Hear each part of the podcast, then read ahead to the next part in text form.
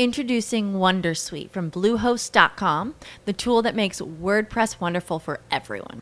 Website creation is hard, but now with Bluehost, you can answer a few simple questions about your business and goals, and the Wondersuite tools will automatically lay out your WordPress website or store in minutes. Seriously.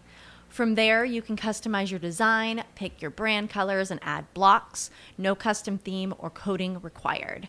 You'll get content suggestions that you can keep or revise, and with Yoast SEO built in, we automatically help you get found in search engines. From step by step guidance to suggested plugins to an AI powered help bot. Our built in tools make WordPress wonderful for everyone. Maybe that's why Bluehost has been recommended by WordPress.org since 2005. Whether you're a beginner or a pro, you can join over 2 million Bluehost users. Go to bluehost.com slash Wondersuite. That's bluehost.com slash Wondersuite. Hola, muy buenas tardes. Bienvenidos a un programa más de su programa Haciendo Negocios sin Fronteras. ¿Cómo estás, Mario? Amigo, ¿cómo estás? Qué bueno que tenerte de regreso desde, desde la última transmisión desde Washington, D.C. Sí, oye, amigo, no me han mandado los viáticos, por cierto. ¿eh? Ay, ay, luego hablamos. ya no me acordaba. Bueno de hecho, por eso vine. Y yo, por, Ahorita yo, platicamos. y yo ando de hablador, fíjate, no, hombre. Luego Qué bueno que viniste. Cuándo te vas otra vez. Hoy tenemos un gran invitado ya frecuente aquí en nuestro- Ya es de la casa. Ya es de la casa, nuestro Ya. gran amigo Marco Huerta. Marco, bienvenido. Muchísimas gracias. Vamos aquí a procurar que se entienda este tema tan delicado. Sí, oye, seguimos con este tema delicado y Sí, delicado, complicado y de repente aparentemente sencillo de entender, pero no lo es, ¿verdad? Aquí el tema es Rusia y su geopolítica de superpotencia euroasiática. Sí, Desde el nombre está complicado. ha cambiado. ha cambiado. Eh, todo lo que hablábamos hace siete meses, ¿se acuerdan? Cuando nos así es. aquí, Así es. tuvimos una intermedia. Entonces sí, pues qué bueno que tenemos la oportunidad de dirigirnos al público. Saludos a mis estudiantes también que nos están viendo. ahí de Saludos. La Universidad Autónoma de Querétaro, Universidad de Ana- Va a haber Anáhuac. un, va a haber un examen sobre este Sí, saquen papel y lápiz. Platícanos, porque sí Es- es- el tema sí está muy interesante, lo ¿Qué quise ha hacer a propósito, porque una de las cuestiones como docente eh, en lo que trabajo en la escuela es tratar de ver cuáles son las causas de todas estas eh, realidades que tiene el mundo. Y muchas de estas cuestiones tienen su origen en ideologías Ujú. que se plantean muchas veces desde el territorio, desde la geografía. Y lo hemos platicado, por ejemplo, la vez pasada con el Herland, ¿se acuerdan? Esa como teoría del corazón central de la Tierra, donde pues Ucrania estaba como en el en medio entre Rusia y Europa. Ujú. Y bueno, eh, ahora quise también traer este otro tema, que es una superpotencia euroasiática. Suena así como pues algo como de la guerra de las galaxias, Ujú. pero son básicamente cuestiones, se dice que eh, este Putin se inspira, por así decirlo, en la decisión de atacar Ucrania con un ideólogo que se llama Alexander Dugin. Alexander Dugin es un filósofo donde él habla que es, no, es importante volverle a dar a Rusia esa Hegemonía. hegemonía que perdió, exactamente. ¿Sabían que el Ok. 28 de diciembre de este 2022 cumpliría 100 años, por ejemplo, la URSS Así es. de su fundación? Fíjate. Sin embargo, como todos sabemos, en el 91 se Se desintegra, entre ellas eh, Ucrania. Lo que, lo que habla este teórico es que eh, la Unión Soviética eh, debe de encabezar esta, es un super, supranacionalista, es decir, como tipo Donald Trump, eso de Ujú. hagamos América Ok, nuevamente ok. grande, Sí, ahorita que me acordé de eso. es, es la misma ideología, no más que de la Del aplicada otro allá. del otro lado del charco. Ok. Entonces, ahora es como ver desde la realidad rusa cuál es su verdad de ellos, ¿verdad? Es Claro. un poco lo que siempre les trato de explicar a mis estudiantes, veamos las dos realidades, para entender, ¿verdad? No para compartir, o sea, no, no de que estén de acuerdo, pero hay que dar Ujú. cuáles esas visiones, esas posturas, y por qué decide un líder empezar una acción de una guerra que no se había visto desde, la, desde el término de la Segunda Guerra Mundial. Entonces, ahora damos un vuelco porque al parecer ya está teniendo muchas bajas, Rusia, ¿por qué se acelera toda esta movilización de 300 mil efectivos? Decíamos, ¿por qué es. esta salida de, de ciudadanos estadounidenses? ¿Por qué? Y, y la llamada de Estados? Unidos de, de a, sus, a sus compatriotas, sálganse de Rusia. Sí. Exacto. Y a los que pues han entendido, creo que hay tres, tres causas, considero, del por qué están estas alarmas de sálganse, por qué están llamando a reservistas. Pero incluso Están los propios rusos están saliendo, ¿eh? Los propios rusos están saliendo porque ya Están afectando. Putin da un mensaje a la nación, desde que empezó la guerra nunca había dado un mensaje, y yo creo que nunca lo quiso haber dado este mensaje, donde da esa noticia. Y eso pues ya le pega a los ciudadanos, ¿no? Porque Claro. pues que se peleen los militares, ¿no? Pero no mis hijos o mis primos. No están dispuestos a luchar la guerra de Putin, Ah, Sí, exactamente. por decirlo de Por esa forma, decirlo. ¿no? Sí, sí, sí, y ahí es eh, donde sí como líder, pues llama un poco, fíjense, al discurso de acabar con el nazismo. Siete Ujú. veces lo menciona en su discurso, que da Ujú. hace unos días a la nación. Hay que acabar con... eh, al principio de la guerra lo utilizó como justificante, Ujú. después lo dejó de utilizar, como que, pues porque como no era muy creíble, y ahora ya va con todo. Ahora va con todo, otra vez esa es una justificación. Dos, eh, acaban de atentar contra este ideólogo Alexander Dugin, no lo mataron, mataron a un familiar, porque es como, el, le dicen que es como el Rasputín ahora de, de Putin. Eh, o ya se acuerdan de Rasputín con el zar, que era como su consejero, Así es. todo esto. Este Como ideólogo... su Pepe Grillo. Su Pepe Grillo, exactamente.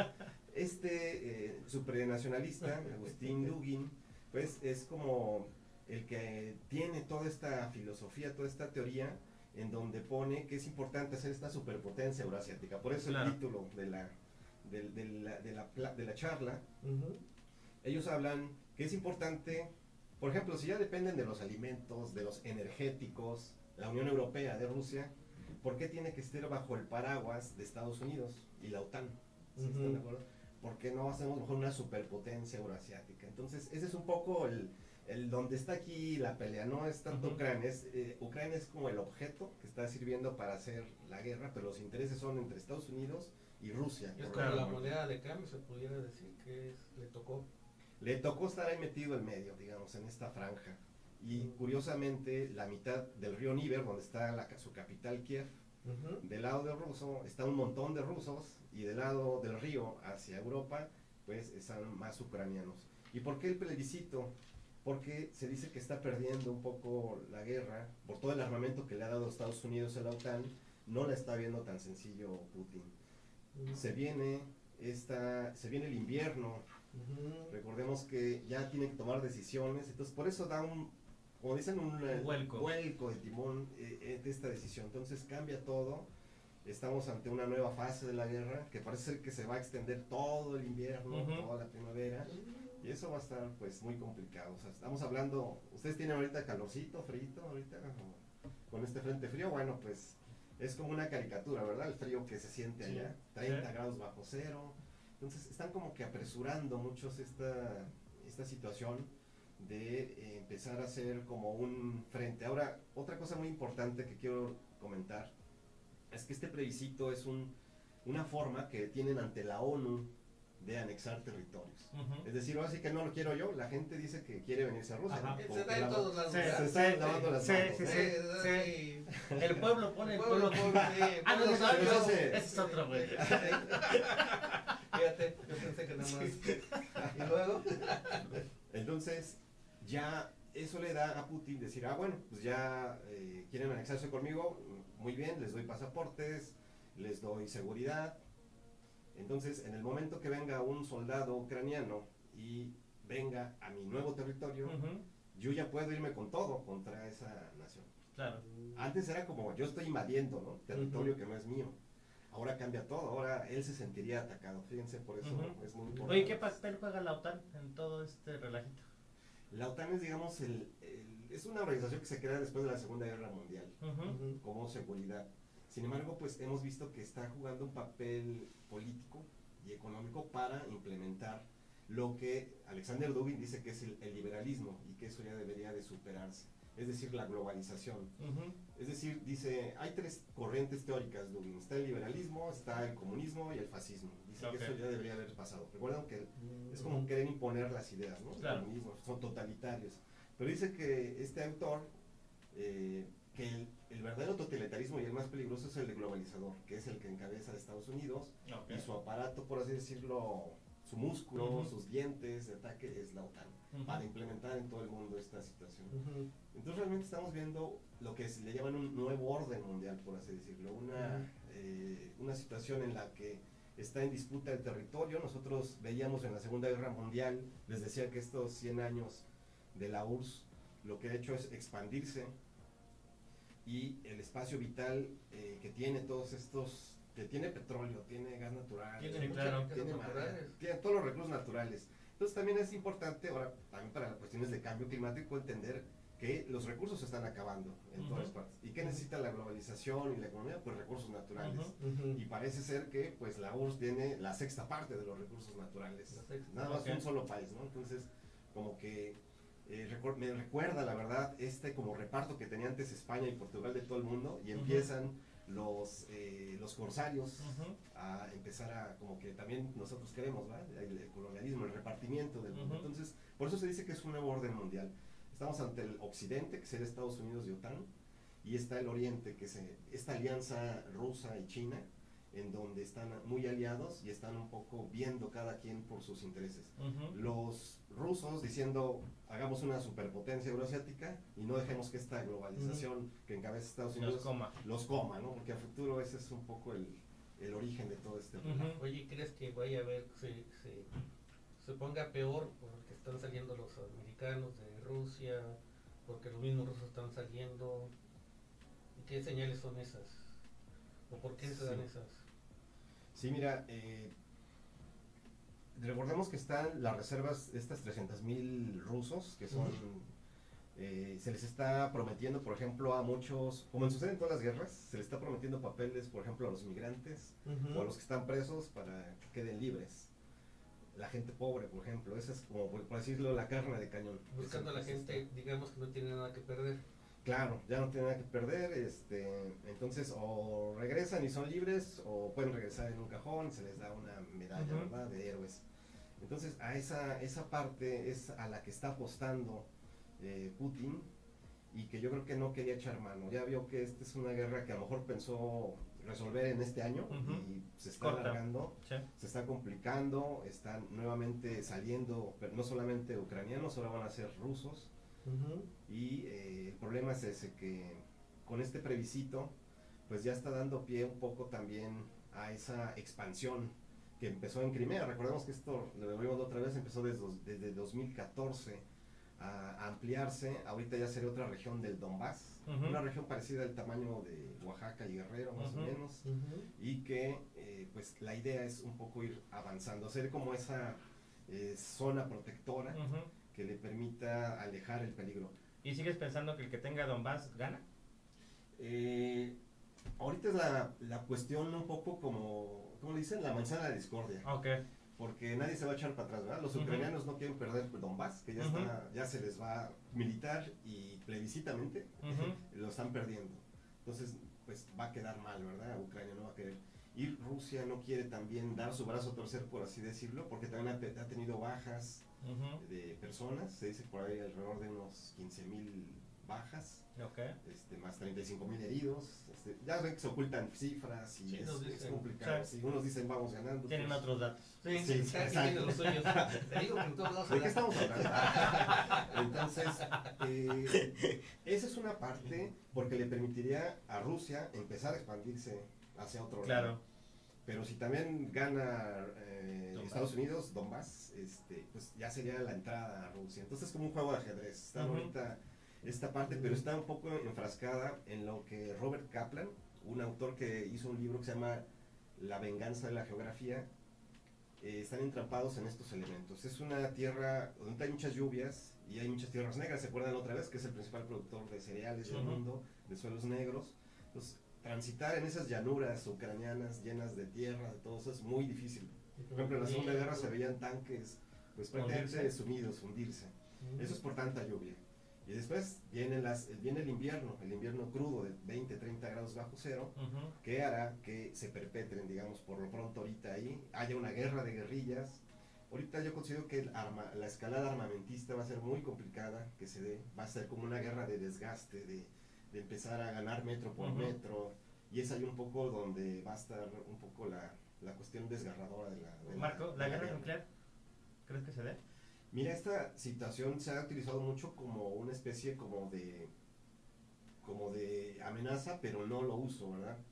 Sin embargo, eh, el que existan amenazas por parte del Ujú. principal potencia nuclear, como lo es Vladimir Putin, o por otro lado, como lo es Biden también, pues yo creo que también deberíamos de no dejarlo de, de pensar. A nadie le conviene la guerra mundial, ni a los chinos, ni a los estadounidenses, ni a los rusos, porque finalmente pues se perderían todas las cuestiones comerciales, las relaciones internacionales, pues la humanidad como la conocemos. Y también estamos saliendo de pandemia, entonces, pues finalmente la economía está en un proceso de, de, de reactivarse Y no sé qué tan bueno o malo sea la guerra, aunque algunos autores señalan que la guerra es la forma natural de reactivar economías. Así es por todo el... La verdad que el más está ganando ahorita es Estados Unidos por la venta de guerras, por la venta de energéticos, armas, Oye, los alimentos. y, y este, Ucrania tiene la ayuda internacional que le están mandando armas, dinero, etcétera, ¿no? Por la parte rusa no sé si tenga ayuda, pero si tiene, sí, eh, parecería que está solo. Sí, sí, sí tiene la capacidad de poder seguir sustentando una guerra en Pues armas, es- en personas. en- Es carísimo, se habla que son 3 mil millones de dólares anua- eh, mensuales Sí. para comida, para armamento, para mantener un... porque también parece que los armas hay que estarlas sustituyendo, eh, entonces es carísimo. Tiene de al lado a China, que es una de las dos ok. más grandes. Eh, cuando le deja de comprar Unión Europea el gas, este, empieza a tener contratos con China. Eh, Dugin, volviendo a este teórico, el Rasputín de, de la nueva Rusia, pues él habla de la alianza que deberían de tener con Irán, con Turquía, eh, con toda esta zona euroasiática, Ujú. que para hacer un poco el frente, incluso se habla de pues estos aliados que tiene en América. Ujú. Podríamos hablar de Venezuela, podemos hablar de Nicaragua, de. Cuba, eh, y no solamente las cuestiones de, en especies, sino simplemente la ubicación geográfica siempre va a ser determinante para estas piezas de ajedrez, por así decirlo, geopolítico. Entonces, si estamos viendo como un nuevo orden, les decía Occidente, Oriente, más o menos, se, está, se dice que se podría hablar de una nueva como bipolaridad, una nueva guerra fría. ¿Se acuerdan del, del muro de Berlín, verdad? Que dividía Europa? Bueno, pues a lo mejor ya se correría hacia el Dion Nipper, les decía, este sería como la, la nueva la nueva frontera de disputa económica ideológica. Entonces, eh, estamos ante eh, una nueva fase, se habla. Lo que debemos de hacer es un poco, eh, a a- la ONU debería de, o alguna autoridad, ¿verdad? Eh, decir, bueno, a ver, se me calman, este.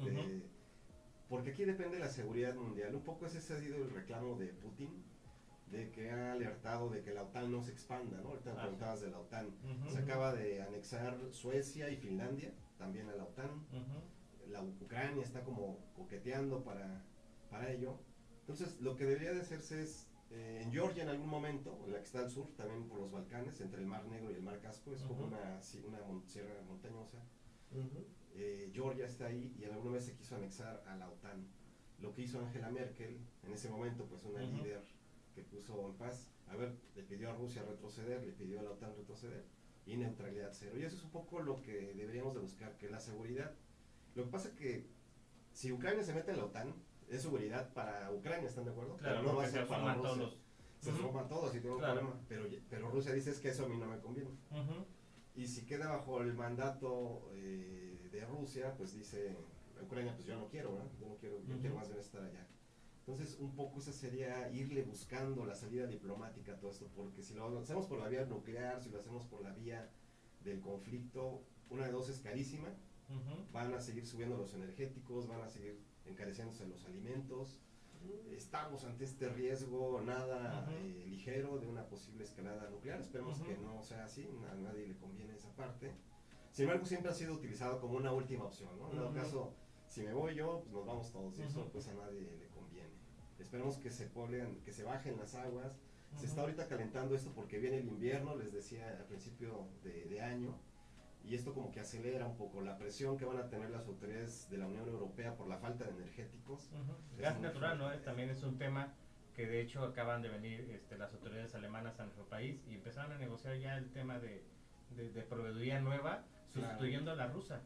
Claro. Entonces son señales que, que, que te van dando como pauta que van a dejar de comprarle a los rusos Así es. y finalmente Rusia va lo que tratan es de desempoderar todo ese toda esa proveeduría rusa y, Así po- es. y sobre eso este eh, irse mucho más mucho más este tranquilos a una posible solución o guerra Sí, es una, están jugando sus piezas. todos. Ujú. Más que eso sí va a costar un poco de tiempo en que se sustituya, digamos, dependía Europa del 50-60% del gas eh, ruso claro y pues para terminar eso en, en un año es muy complicado. es muy Cada vez se complica más, ¿no?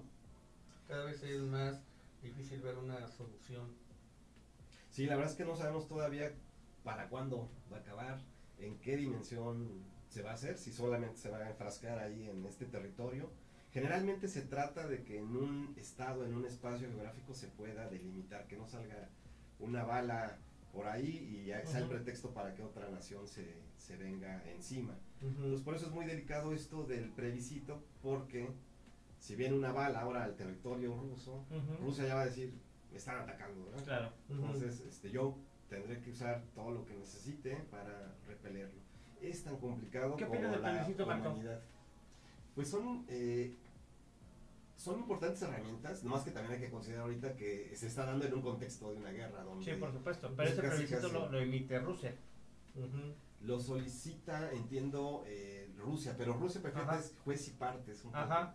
porque también es integrante del Comité de Seguridad de la ONU y él puede eh, también, si está en desacuerdo en que se vete la invasión o el plebiscito, pues ya con eso se, se desarrolla. Entonces está complicado porque el, el que está un poco eh, beneficiándose de esto sabe que lo va a ganar además. Ujú. Porque además, eh, desde que 1923 que se crea la U- Ucrania, empiezan a haber eh, oleadas de rusos. Ujú. Por eso actualmente la gran mayoría habla ruso, la gran mayoría va a estar de acuerdo en este plebiscito. Pues es un plebiscito hecho a modo, ¿no? Que Ok. no lo va a perder, Putin sabe que no va a perder. Ujú. Lo que pasa es que no le dio tiempo de un poco posicionarse bien. Vio ya mucho el, el, repel- el- están siendo repelidos por los eh, ucranianos porque tienen un armamento de primer nivel que les Ujú. está proporcionando la OTAN.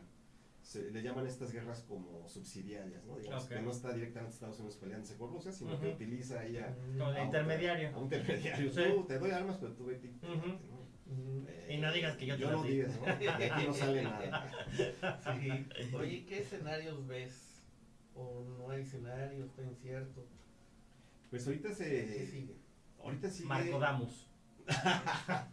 Sí, la verdad que ojalá eh, tuviera una, una, una bolita de cristal. Lo que hace mucho la geopolítica sirve precisamente también como para empezar a ver cuáles son estas tendencias de acuerdo a los comportamientos. Entonces tendría que estar muy atentos a cuáles son las nuevas, lo que le llaman los códigos geopolíticos. ¿Cómo se va a justificar? Ahorita Putin se está justificando ante el, la- en su país, ante el mundo, mediante un plebiscito. No lo hago yo, la gente lo quiere hacer. ¿Cuál será entonces el código geopolítico que tendrá los otros países como Alemania? Será muy interesante verlo porque es uno de los que dependen más del gas natural. Será interesante ver, por ejemplo, ellos están armando el mayor ejército continental, digo, porque el británico este, es, es superior, pero no es continental, de Europa. Ok. Eh, y eso pues también nos está dando una señal, ¿verdad? Como que se está como que creando estas nuevas reagrupaciones, pero tenemos que ir viendo hacia dónde se va inclinando. Por ejemplo, naciones claves como Alemania, naciones claves como China, que hasta ahorita si se dan cuenta pues no ha intervenido en gran cosa. Está muy calladito. Está muy calladito, ¿no? Sí, sí. Porque recordemos que sus principales socios comerciales son los eh, Occidente, básicamente es donde vende la, la gran mayoría. Entonces, en algún momento también debería de tener su código geopolítico si va a tener a Rusia de aliado o de enemigo, porque eso, eh, ese sería el siguiente plan, un tanto, lo que dice Putin es que el siglo pasado eh, desintegraron la URSS con la ayuda de Gorbachev y todas estas cuestiones de la perestroika, el Ujú. Glasgow, eh, permitió un poco la entrada, el debilitamiento de la URSS, pero eh, no, fue un poco ingenuo este eh, Gorbachev, porque pues ya muchas de las... eh, le prometieron que no iban a anexarse a la OTAN, las exrepúblicas soviéticas, y pues ya prácticamente ahorita casi todas las exrepúblicas soviéticas son parte de la OTAN. Excepto Ucrania. Excepto Ucrania, excepto Chechenia, lo quiere ser, Georgia, Ujú. ha estado ahí Putin como gato patas para arriba, ¿verdad? Este, Ujú. Defendiendo lo que quiere hacer por esta ideología que les decía. Eh, y pues es, es, es interesante, hay que ver los diversos sectores eh, claves, eh, están también jugando, vamos a ver qué, qué papel juegan esos países que ahorita han estado tan muy calladitos como el nuestro u otros, porque tampoco eh, sería eh, estar de acuerdo en, en este tipo de cosas, estas anexiones como un poco ya amañadas, ¿no? Como unas cuestiones ya que eh, son muy obvias, que están prehechas al corte, al, al- al Claro. vencedor, ¿no? Que es un solo lado. Y Oye Sergio, y ahora que estuviste en Washington, en la cumbre este, comercial México-Estados Unidos, ¿se tocó el tema Rusia o fue un tema que nunca tocaron? se tocó muy poco. Realmente no, no, no se tocó nada más. Hablaban un poquito de, de, la, de la falta de alimentos y de la relocalización de empresas por varios factores, incluyendo la guerra de, la guerra de Ucrania. Y eso también quería preguntar, ¿qué tanto va a seguir afectando el comercio, la guerra de Ucrania, el comercio mundial? Porque realmente no fue como un tema relevante, ¿eh? ¿No? verdad, No. No sé si no era si no era el foro para eso o no le estaban dando tanta importancia en Estados Unidos, no te sabría decir. Ok, porque eso también es muy interesante, la lectura de que ellos pues se enfocan a otras cosas y la parte de Ucrania y Rusia pues no la tienen como como como preponderante para el Ujú. desarrollo de, de la economía. Sí, no lo tienen tan tan preponderante. Ujú, A lo mejor hasta ven oportunidades los americanos, no sé, esta guerra. Y es que es un poco, pienso, eh, natural, porque no tienen a Rusia ahí pegado, ¿no? Eh, digamos, siempre Estados Unidos hace siempre su papel, ¿no? Como las guerras en Vietnam, este, las guerras en, en la Segunda Guerra Mundial, pues prácticamente su población siempre es una isla, una gran isla aislada de toda esta eura- potencia super eurasiática.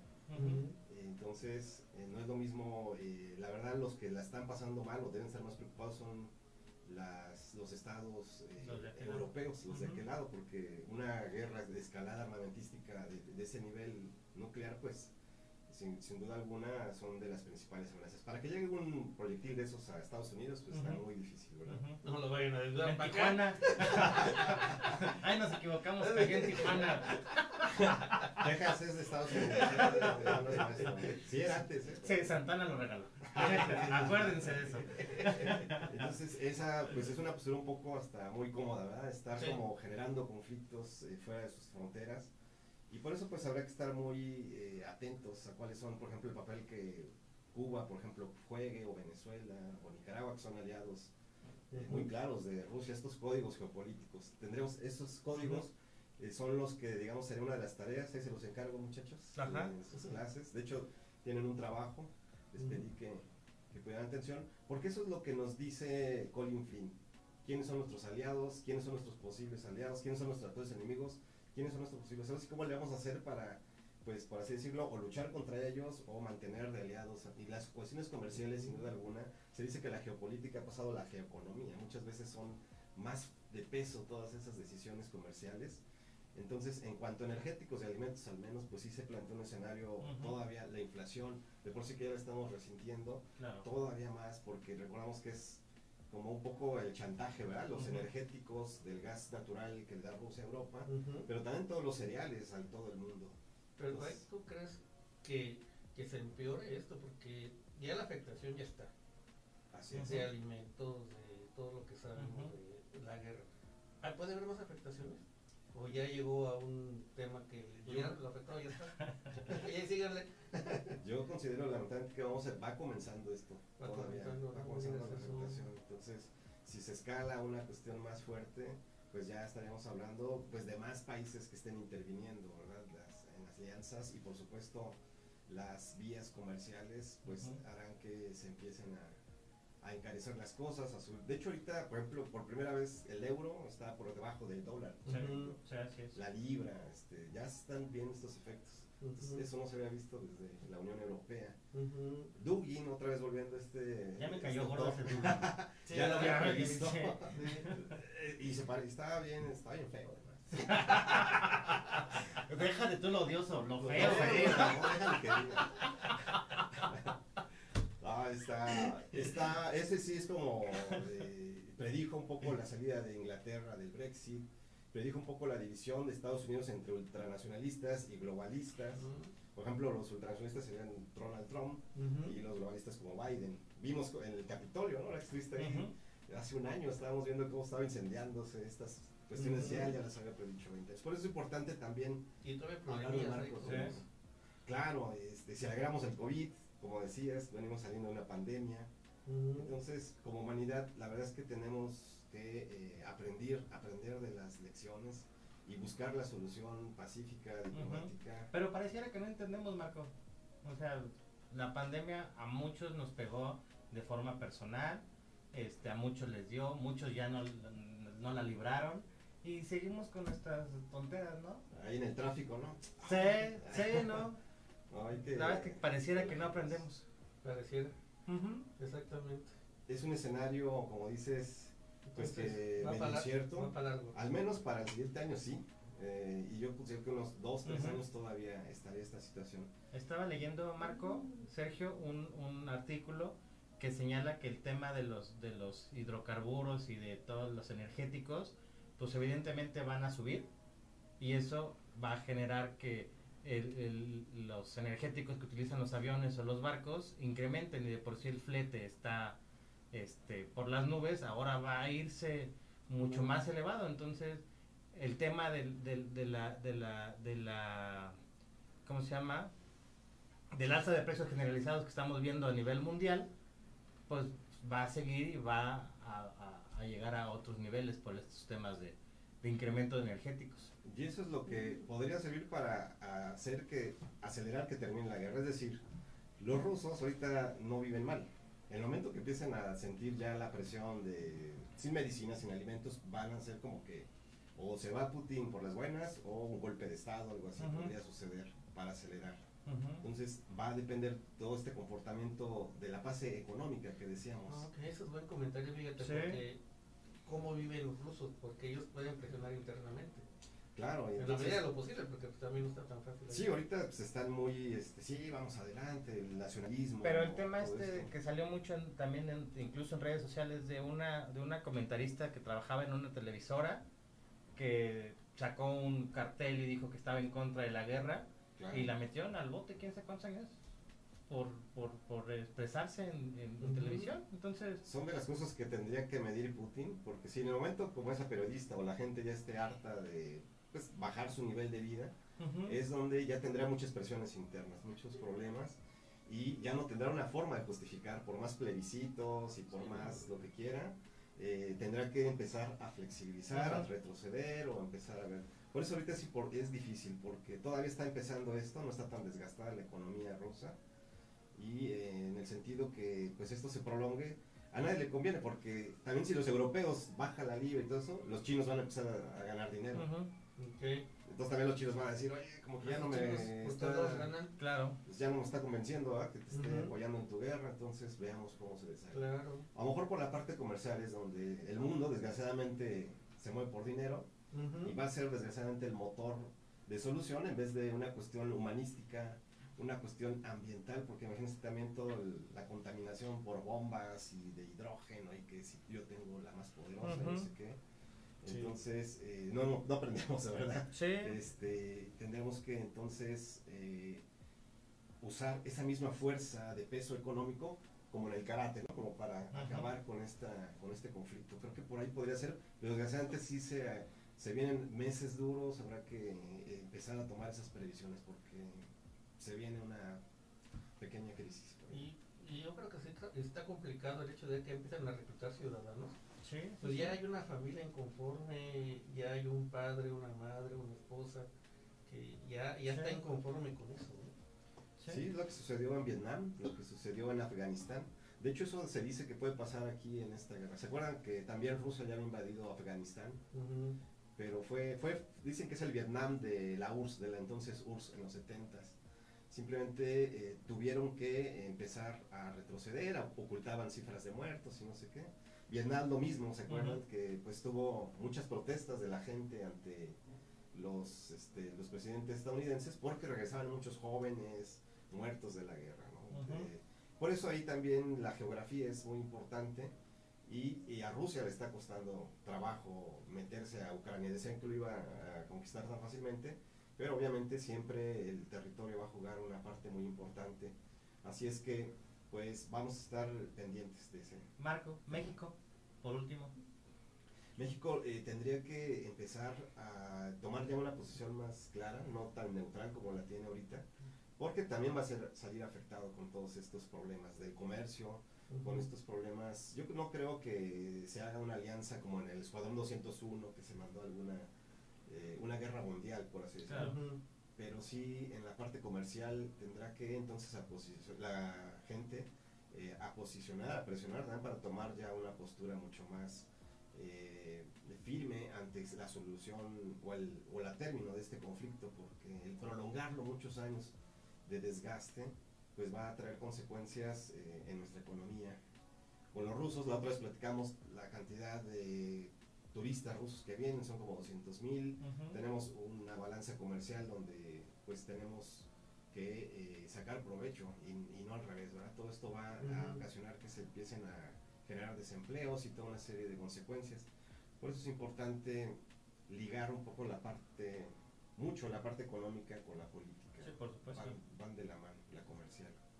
Pues esperemos que se resuelva pronto y sea lo menos difícil, ¿no? Tan lejos de Dios y tan cerca de Estados Unidos. Es correcto, es correcto. Nos tocó, somos como la Ucrania de, de, allá y eso es un poco lo que también sucederá. Ucrania es como el, el primo, el pequeño, el hermano pequeño de Rusia y como que no lo deja, ¿verdad?, tomar sus decisiones.